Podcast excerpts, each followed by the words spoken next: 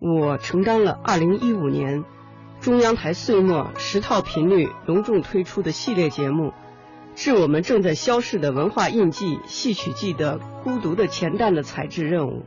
如果没有梅葆玖大师，这个节目就缺乏权威性。但当时梅大师去上海了，刚一回北京，我们就约了电话采访。二十多分钟的电话中，梅大师讲了南旦的历史，讲了他为什么培养胡文阁，又为胡文阁物色了十岁的小男孩巴特尔。这是一个南旦的好苗子。为了让巴特尔打好基本功，不久前。梅大师特意安排著名武生叶金元为巴特尔传授武功。虽然我们的节目只有短短的八分钟，梅大师还提供了他满意的录音唱段。梅葆玖大师说：“像我们这一代人，也希望将来老传统的南旦别断了，这是一个文化，也是京剧历史的见证。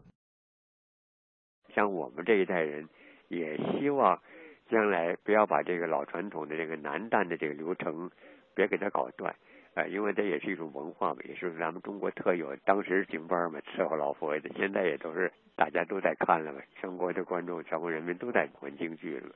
除了女生以外，也还要有男的来把这当初老先生怎么传下来的东西别弄断了，因为这是一个文化，呃，也是一个咱们京剧的历史的一个见证。